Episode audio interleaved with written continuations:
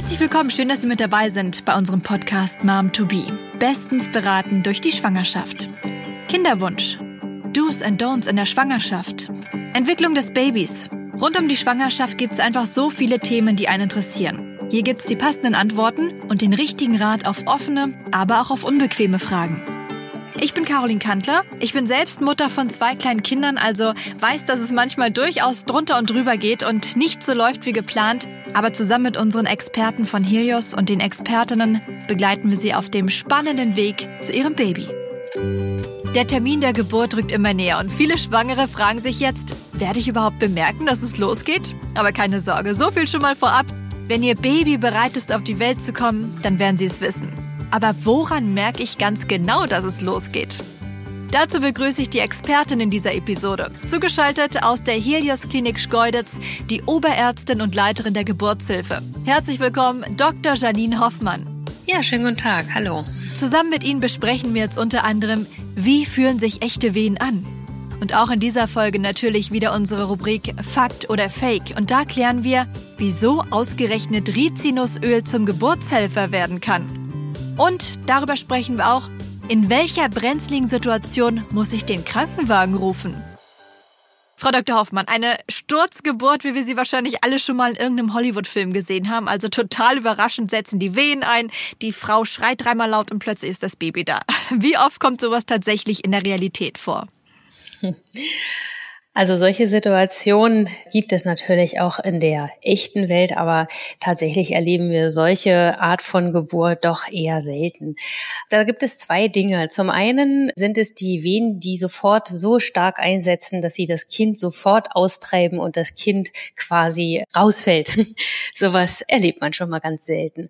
Im Normalfall ist es so, dass die Wehen auch sich natürlich über einen längeren Zeitpunkt an kündigen. Also es ist so, dass man sich die Venen quasi wie so ein Motor vorstellen muss, der so langsam an springen muss erstmal, denn ähm, es gibt so externe oder, oder so, so Schrittmacherzellen sozusagen in der Gebärmutter, die äh, erstmal überhaupt den ersten Impuls für das Beginnen der Wehentätigkeit dann setzen müssen.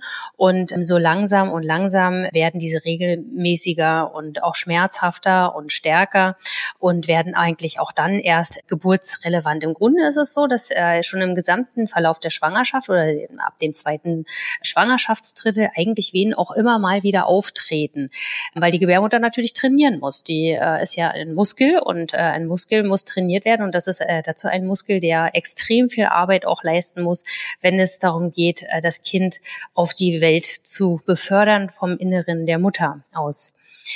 Um die Geburt herum oder äh, um, den, um den Geburtstermin herum ist es eben so, dass diese Aktivität dann immer stärker wird und irgendwann dann eben die regelmäßige Wehentätigkeit dann auch einsetzt. Und wenn die Wehen dann regelmäßig alle drei bis fünf Minuten etwa da ist, dann kann man eigentlich davon reden, dass es sich überhaupt erstmal um geburtsrelevante Wehen handelt. Denn äh, nicht jede Wehe ist ja auch geburtsrelevant, will ich damit sagen. Das besprechen wir gleich nochmal ein bisschen detaillierter jetzt, aber schön, dass dieses Bild, glaube ich, ne, vom Motor, der erstmal so langsam in Schwung kommen muss und von 0 auf 100, dass das Baby sofort rausfällt, ist dann eigentlich eher die große Ausnahme. Das ist ja, glaube ich, schon mal ganz beruhigend zu wissen. Wie sieht's denn die Tage davor aus? Also welche Signale gibt es in den Tagen vorab, die dann schon darauf hindeuten, dass es bald losgehen könnte? Naja, das ist eben genau das, dass dieser Muskel, also die Gebärmutter, immer wieder stärker mal übt und schon häufiger mal ein bisschen, ja, einfach häufiger mal einzelne Wehen, einzelne Kontraktionen da sind. Häufig merkt die Mutter auch so doch einen gewissen Unruhezustand. Häufig spüren die Frauen das auch, dass sich da etwas ankündigt, insbesondere dann, wenn die Frauen doch schon äh, einmal die Erfahrung zumindest gemacht haben, ein Kind zu bekommen. Und wodurch wird dieses Startsignal gegeben? Also sind es dann die Hormone oder bestimmt es das Baby, dass es losgeht oder was passiert da im Körper? Ja, im Prinzip ist es ein Zusammenspiel von verschiedenen Faktoren. Es ist äh, zum einen natürlich die Größe des Kindes, ja, die äh, ja immer äh, zunimmt im Verlauf der Schwangerschaft und dann auch die Gebärmutterwand in gewisser Weise aktiviert oder reizt, sozusagen über die Wandspannung, die sich ja dann erhöht. Und dann natürlich auch die Hormonsituation, Plazentare-Faktoren. Es ist ein Zusammenspiel aus vielen verschiedenen Faktoren. Und woran erkenne ich dann, jetzt geht's los? Also jetzt steht die Geburt wahrscheinlich kurz bevor. Was sind dann die eindeutigen Signale? Die eindeutigen Signale für die bevorstehende Geburt sind dann natürlich die regelmäßige Wehentätigkeit. Das wäre ein eindeutiges Signal. Es gibt mehrere. Zum Beispiel auch ein Blasensprung ist ein eindeutiges Signal, dass es jetzt losgeht. Der Blasensprung, der passiert ja meistens auch aufgrund von Scherkräften, die eben durch einzelne Kontraktionen dann schon passieren. Oder auch eine leichte Zeichnungsblutung. Das wäre auch kein Grund, einen großen Schreck zu bekommen, wenn um den Termin herum eine leichte Schmierblutung sich zeigt. Dann kann das einfach ein Zeichen dafür sein, dass eben der Muttermund aktiv ist, aktiv zum sich eröffnen und dadurch so kleine, eben auch durch diese Scherkräfte, so kleine Blutungen entstehen, die uns anzeigen, dass da die Geburt so ganz nah bevorsteht. Oder auch dieses Abgehen des Schleimfropfes, ganz klassisch auch, was viele Frauen kennen. Der verschließt sonst die Gebärmutter und löst sich dann einfach und man findet ihn wahrscheinlich dann, wenn man auf der Toilette war, oder? Richtig. Wenn man duschen geht? Es ist, es ist so ein galertartig schleimige Flüssigkeit, die vielleicht in der Slip-Einlage gesehen wird oder eben beim Toilettengang. Und der äh, Schleimfropf, der befindet sich in der Cervix. Es ist eine der Verschlussmechanismen und der Barrieremechanismen vor allem der Gebärmutter, die das Baby, das noch ungeboren ist, davor schützen soll, dass irgendwelche Keime aufsteigen, welche Infektionen das Kind gefährden die Fruchthöhle. Das heißt, wenn der Schutz weg ist, dann braucht das Baby diesen Schutz nicht mehr und es geht los. Wenn es losgeht, anders lang. Wenn es losgeht, dann braucht das Kind diesen Schutz nicht mehr und der löst sich quasi nicht deswegen, weil das Kind den nicht mehr braucht, sondern einfach deswegen, weil auch die Gebärmutter im Muttermundsbereich einfach weicher wird, sich vielleicht ein bisschen öffnet und dann geht das mit ab. Müssen denn eigentlich alle Anzeichen gleichzeitig auftreten? Nein, natürlich nicht. Das kann alles sehr, sehr individuell sein und ist auch sehr individuell. Manche Frauen kommen mit regelmäßigen Wehen, manche Frauen kommen mit einem Blasensprung und haben gar keine Wehen. Bei manchen Frauen setzen die Wehen auch nach einem Blasensprung, auch nach 12 oder 24 Stunden auch gar nicht ein dann ähm, sind das so Situationen, wo man sich dann so ein bisschen überlegen muss, ob man da vielleicht auch mal medizinisch eingreift um einfach die Venen zu produzieren, damit wir eben nicht so lange diese Situation des Blasensprungs haben. Manchmal ist es so, dass die Venen einsetzen und kurz danach springt die Blase. Manchmal geht auch nur der Schleimfropf ab. Das ist jetzt noch, nicht so ein eindeutiges Zeichen für eine anstehende Geburt. Es ist mehr so, ja, ein indirektes Zeichen. Es könnte losgehen, aber der richtige Startpunkt ist es nicht, dass der Schleimfropf alleine aufgeht. Aber manchmal ist es, der, der Schleimfropf geht ab und dann setzen bald Wehen ein oder die, die Blase springt oder eine leichte Zeichnungsblutung setzt ein, wenn schon einzelne vermehrte Kontraktionen da sind. Die Zeichen, die können zusammen oder auch einzeln auftreten und ob ein Geburtsbeginn dann wirklich da ist, darüber wird dann tatsächlich entschieden, ob dann Wehen da sind, die natürlich dazu führen sollen, dass das Kind dann auch geboren wird. Wie verhält sich denn eigentlich das Baby, wenn es losgeht? Das Baby, das wird häufiger ruhiger. Allerdings schon so zum Ende der Schwangerschaft berichten das viele Frauen, dass die Kinder eher ruhiger werden, was natürlich auch so ein bisschen die mangelnde Platzsituation mit bedingt. Manche Frauen, die berichten auch darüber, dass das Kind sehr auffällig ruhig ist, kurz vor der Geburt. Machen sich wahrscheinlich auch Sorgen und dabei ist es nur, dass es sich in der Vorbereitungsphase befindet, das Baby das dann. Ne? Kann, richtig, ja. Das, das, kann, das kann durchaus sein, dass wir Frauen deswegen auch ambulant betreuen, weil sie eben aus Sorge zu uns kommen, weil das Baby eben doch recht ruhig ist. Tatsächlich ist es auch so, wenn wir zum Beispiel den Termin erreicht haben und über den Termin, den errechneten Termin hinaus die Schwangerschaft betreuen, dann ist das tatsächlich auch ein Zeichen, wo wir den Frauen ja immer sagen, achten Sie auf die Kindsbewegung. Wenn das Kind auffällig ruhig ist, dann kommen Sie bitte zu uns. Das kann natürlich auch andere Gründe haben, warum so ein Kind äh, ganz ruhig wird. Aber wenn Sie mich jetzt fragen, wie verhält sich das Baby um die Geburt herum, dann gibt es viele Babys, die da eher ein bisschen ruhiger werden. Aber natürlich ist das auch individuell. Manche Babys zeigen auch gar keine besonderen Symptome, sage ich jetzt mal, für den Geburtsbeginn. Ich habe mal von meiner Hebamme den Tipp bekommen mit der Badewanne. Also wenn man sich nicht ganz sicher ist, ob es jetzt losgeht oder ob es nur diese Übungswehen sind, die Sie angesprochen haben. Also dass man sich in die warme Badewanne legt und sollten die Wehen dann weggehen, waren es wahrscheinlich nur die Übungswehen und wenn die Wehen bleiben, sind es echte. Inwiefern stimmt diese Theorie? Das ist ganz interessant, dass Sie zwischen Übungswehen und echten Wehen unterscheiden, denn Übungswehen sind auch echte Wehen. So. es ist ja so, ich hatte Ihnen ja dieses Bild gegeben mit diesem Motor. Ob das jetzt Übungswehen sind, es ist so, dass der Geburtsbeginn nicht immer so ist, dass die Wehen anfangen, stärker werden, so stark werden, dass sie dann zur Geburt führen. Sehr häufig und viel häufiger eigentlich ist es eher so, dass die kurz um die Geburt herum die Wehen stärker sind und mal wieder weggehen und dann mal wieder etwas stärker kommen oder auch zwischendurch mal wieder ein bisschen leichter da sind. Das kann manchmal ein Prozess sein, der Frauen zwei Tage oder sogar auch noch länger äh, beschäftigt. Insofern kann man dann auch nicht nur von Übungswehen in dem Sinn reden, das ist schon auch, die Gebärmutter, die hat eine ziemlich lange sogenannte Latenzphase zu überwinden. Also die Phase, wo erstmal so ein bisschen Reifung auch am Muttermund schon geschieht, obwohl äh, das jetzt noch nicht ganz zu der eigentlichen Eröffnungsgeburt oder Geburt mit dem Eröffnungsvorgang zusammenhängt.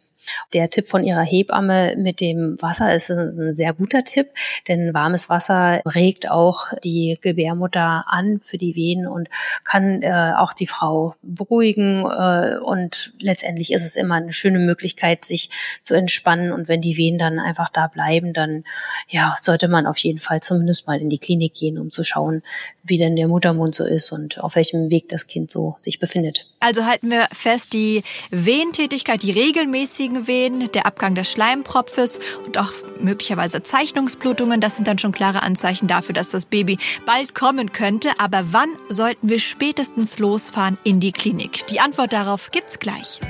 Kommen wir hier in unserem Helios-Podcast Mom to Be jetzt zur Rubrik Fakt oder Fake. Ihre Einschätzung als Expertin, Frau Dr. Hoffmann. Mit Rizinusöl kann man die Geburt einleiten. Fakt oder Fake? Also Rizinusöl ist tatsächlich ein Mittel, um die Geburtswehen anzuregen. Ein richtiges Einleitungsmittel ist es jedoch nicht. Dafür gibt es andere Medikamente, insbesondere Prostaglandine oder Oxytocin, die dafür benutzt werden. Oder es gibt auch mechanische Möglichkeiten mittels eines Cook-Katheters. Als Einleitungsmittel im medizinischen Sinne würde ich Rizinusöl nicht einstufen. Also dann doch ein Fake. Dankeschön. Frau Dr. Hoffmann, wir haben ja gerade besprochen, wann man sicher erkennt, dass es bald losgeht mit der Geburt und ja, die Geburt des Babys kurz bevorsteht. Ab wann sollte man denn spätestens in die Klinik fahren? Was raten Sie da Ihren Patienten?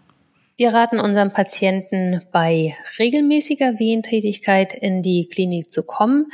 Da kann man sich so als Grenze ungefähr so alle drei bis fünf Minuten merken. Auch eine sehr stark schmerzhafte Wehentätigkeit ist natürlich ein Grund zu kommen. Im Grunde rate ich den Frauen immer dann zu kommen, wenn sie selber auch betreut werden möchten, einfach das Gefühl haben, sie brauchen Hilfe. Und da kann man auch gerade was den, die Schmerzhaftigkeit der Wehen angeht, ja gar nicht so eine unbedingte Empfehlung oder Skala geben. Das ist ja individuell sehr, sehr unterschiedlich. Natürlich ist es auch unterschiedlich, was ich den Frauen empfehle, je nachdem, wie viele Kinder die Frau jeweils schon bekommen hat. Erwartet die Frau ihr erstes Kind, dann würde ich bei den drei bis fünf Minuten äh, mich in einer ganz sicheren Zeitspanne wählen.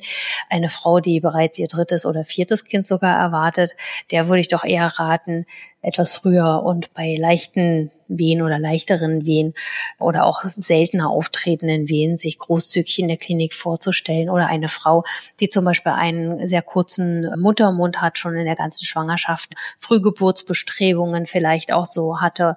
Das sind alles individuelle Faktoren, die natürlich auch ähm, für die Empfehlung immer eine, eine Rolle mitspielen. Also so ganz plakativ nur sagen kann man das nicht, aber so als grobe Richtlinie für eine Frau, die noch nie Kinder bekommen hat, so alle drei bis fünf Minuten, regelmäßige oder schmerzhafte Wehen. Und ansonsten, wenn es, wie gesagt, eine Frau ist, die mehrere Kinder hat oder auch äh, Risikofaktor für eben dieses Szenario, wie Sie es gerade ja schon äh, angesprochen hatten, diese Sturzgeburt. Das ist natürlich etwas, was wir vermeiden möchten. Solchen Frauen würden wir eher empfehlen, sich großzügiger auf den Weg in die Klinik zu machen. Ein weiterer Grund, in die Klinik zu kommen, ist natürlich immer auch der Blasensprung. Oder eben auch die Zeichnungsblutung. Beim Blasensprung, das heißt, direkt wenn da ein bisschen Fruchtwasser abgeht, losfahren in die Klinik? Also wenn die Frau den Verdacht hat, dass Fruchtwasser abgegangen sein könnte, dann wäre das ein Grund, sich in aller Ruhe in der Klinik vorzustellen. Das heißt, ruhig noch in Ruhe die Sachen packen, sich einen Fahrer organisieren, den Mann erstmal aufstehen lassen und dann ganz entspannt in die Klinik fahren. Das ist kein Grund, um jetzt notfallmäßig den Krankenwagen sofort zu rufen, alles zu überstürzen und man sollte sich schon dann irgendwann zeitnah dann in die, auf den Weg in die Klinik machen, ja. Ich erinnere mich selbst noch daran, dass mein Mann ständig gegoogelt hat, wann man, also in welchen Situationen man den Krankenwagen rufen muss. Sie haben ihn gerade angesprochen. Irgendwie sind wir da nicht so richtig schlau geworden. Das heißt doch immer beim Blasensprung nur noch liegend transportiert oder wann sollte man den Krankenwagen rufen und liegend transportiert werden? Vielleicht können Sie da mal Klarheit in diese Geschichte bringen. ja, das ist gar nicht so einfach, da Klarheit reinzubringen, wenn denn auch äh, die Fachwelt, die ist sich da gar nicht so ganz einig. Tatsächlich gibt es da ganz wenig Untersuchungen dazu, wann ein Liegentransport überhaupt von Vorteil ist. Also wir reden ja immer dann von Vorteil, wenn, wenn wir auch einen Nachteil sehen, wenn man die Sachen anders handhabt. Und dafür gibt es einfach überhaupt gar keine ausreichende Untersuchungslage. Es gibt Situationen, wo wir eher ein Risiko haben für das Kind oder ein Risiko wähnen für das Kind, wie zum Beispiel, wenn das Kind falsch lang liegt, also mit dem Po nach unten oder wenn das Kind sogar quer äh, im Mutterleib liegt, da wir dann äh, befürchten, dass die Nabelschnur vorfallen könnte oder auch eingeklemmt werden könnte. Das sind äh, eigentlich so die Hauptbefürchtungen, warum man diese liegend Transportempfehlungen geben würde. Tatsächlich ist es gar nicht so ganz klar, ob die Frauen davon wirklich profitieren, wenn sie liegen, beziehungsweise ob sie so einen großen Nachteil davon haben, wenn sie es eben nicht tun. Insofern empfehlen wir den Frauen eigentlich eher, sich auf den Weg in die Klinik zu machen und dann in der Klinik wird sowieso gleich die Untersuchung gemacht. Wie geht's dem Kind? Dann schaut man auch, wie geht's der Mutter? Auch im internationalen Vergleich sind wir eigentlich in Deutschland fast mit die einzigen, die diese Liegentransportvariante überhaupt so in Erwägung ziehen. Das ist auch ganz interessant, finde ich. Vielleicht können Sie zum Abschluss nochmal überhaupt erklären, was Wehen dann sind. Wir haben es uns ja schon vorgestellt wie ein Motor, der so anläuft. Das ist ein ganz schönes Bild. Wozu sind sie denn gut? Die Wehen, die resultieren eigentlich daraus, dass die Gebärmutter sich immer wieder zusammenzieht. Wie gesagt, die Gebärmutter ist ein Muskel. Und durch das Zusammenziehen der Gebärmutter ist es so, dass wir auch eine Dehnung an dem Bauchfell beziehungsweise an dem Beckenfell haben, an den ganzen Bändern. Und das ist eigentlich das, was so sehr schmerzhaft ist. Diese Dehnung oder diese Reizung des Beckenfells beziehungsweise der Bänder. Viele Frauen kennen ja auch Regelbeschwerden, Regelschmerzen, die ja dann am Ende auch daraus resultieren, dass es ähm, immer kleine Kontraktionen gibt, kleine Muskelkontraktionen, die äh, auch an den Bändern ziehen. Und deswegen ist es auch so, dass die Wehen im Prinzip auch wie Regelschmerzen sind von der Art her, von der Qualität her, nee, von der Quantität doch nochmal etwas stärker. Wenn ich Erstgebärende bin, also mein erstes Kind erwarte, kann ich mir im Zweifel noch ein bisschen länger Zeit lassen. Sollte es das zweite Kind sein oder das dritte das vierte, heißt es ein bisschen schneller in die Klinik fahren. Ne? Nicht, dass das Kind zwischendurch im Auto noch auf die Welt kommt. Bei Unsicherheiten empfiehlt es sich wahrscheinlich aber immer noch mal nachzufragen. Man kann ja auch mit der Hebamme sprechen oder bei Ihnen direkt im Kreissaal anrufen. Und vor allem vertrauen Sie auf Ihren Körper. Das ist, glaube ich, immer der beste Ratschlag, denn er wird Ihnen schon signalisieren, wenn das Baby tatsächlich bereit ist, geboren zu werden. Frau Hoffmann aus der Helios Klinik Schkeuditz, herzlichen Dank. Ja, sehr gerne. In unserer nächsten Folge geht es darum, ja, was sich wahrscheinlich die meisten Frauen wünschen, um die natürliche Geburt. Und da sprechen wir dann ganz ausführlich darüber, wann sollte ich eigentlich spätestens losfahren, dass ich noch rechtzeitig im Kreissaal ankomme. Und was ist mit den Männern? Stören die eigentlich bei der Geburt? Und wie gehe ich mit ja, peinlichen Momenten um? Alles dazu in der nächsten Folge. Vielen Dank fürs Einschalten. Unseren Podcast Mom to Be können Sie natürlich immer gerne weiterempfehlen. Mehr Infos finden Sie im Internet unter momtobe.de.